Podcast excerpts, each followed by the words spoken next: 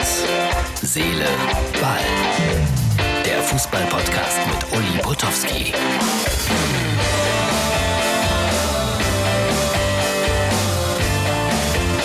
Hallo, Herz, Seele, Ball, Freunde.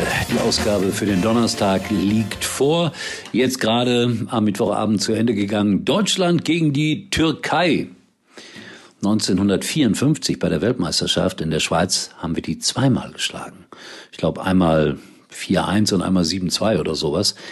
Aber im Moment ist die deutsche Nationalmannschaft nicht in der Lage, ihre Spiele zu gewinnen. Unfassbar. Man hatte dreimal geführt und am Ende steht ein 3 zu 3. Gut, kein wichtiges Spiel, aber für die Moral ist das alles andere als toll. Und dann habe ich heute irgendwo gelesen, in der Nations League hat Deutschland die gleiche Bilanz wie Andorra. Okay, die einen sind in der Gruppe C, wir sind ja Gruppe A. War ja auch eher glücklich, dass wir noch Gruppe A sind. Also es ist im Moment so eine komische Stimmung. 300 Zuschauer nur im Stadion, also auch keine Einnahmen. Aber was braucht der DFB schon Geld? Die haben doch genug. Sonst wäre das Finanzamt ja nicht da gewesen. Heute große, große Razzia. Mein lieber Scholli. Also ich weiß nicht, da muss immer noch aufgeräumt werden, da muss immer noch klar Schiff gemacht werden. Und ich habe das gemerkt in der in der Zeit jetzt vor dem Länderspiel, Länderspiel hat eigentlich kaum einer über dieses Spiel gesprochen. Ein paar Türken, ja, ein paar türkische Bekannte und Freunde. Aber so ging das eigentlich völlig unter. Und das ist bitter. Wirklich bitter. Ja, also ein ganz, ganz schlimmer Tag für den DFB. Keine Zuschauer, nur 3-3. Razzia. Grauenhaft.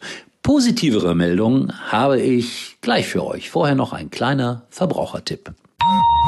Winkende Hand. Flickflack. Flickflack. Auto. Liebesverrückter Katzenkopf. Perfekt für die Stadt.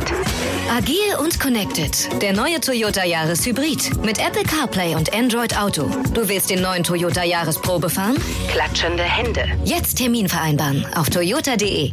So, welche positiven Meldungen gibt es denn? Ja, dass das gestern mit Esther super war. Viele, viele Leute haben mir geschrieben, hey, ich bin ein Esther Settlercheck-Fan. Sprich häufiger mit ihr.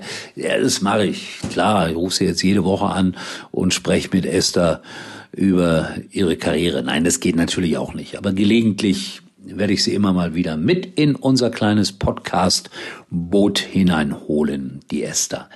An diesem Wochenende ja keine Bundesliga, das heißt, ich bin unterwegs. Ich habe am Samstagmorgen um 11 Uhr in Weibstadt, beim TV Weibstadt auf dem Fußballplatz, einen kleinen Auftritt. Und am Sonntag, wenn alles gut geht, um 13 Uhr eine Lesung auf einem Landgut, wenn alles gut geht. Das ist ja mit Corona alles gerade nicht so lustig, um es mal ganz vorsichtig zu sagen. Also wenn alles gut geht, findet das alles so statt. Da freue ich mich auch drüber. Und ansonsten ja, habe ich gesehen, äh, normale Ergebnisse weitgehend äh, bei den Länderspielen anderer Nationen. Da war jetzt, äh, meine ich jedenfalls, äh, nichts äh, Auffälliges dabei.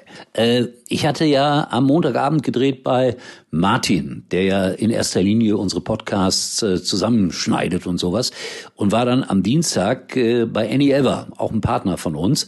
Und da arbeitet Markus. Und der ist immer dabei, wenn ich die Telefonate führe mit unseren prominenten Gästen. Also wollte euch das nicht vorenthalten, ja? Also, das kommt jetzt. Technikwochen bei Herz, Seele, Ball. Ich bin hier in dem Studio, wo wir immer produzieren. Ich habe äh, gestern euch gezeigt das Studio von Mux TV. Heute bin ich bei Annie Ever und das ist Markus, der die Gespräche immer mit mir aufnimmt.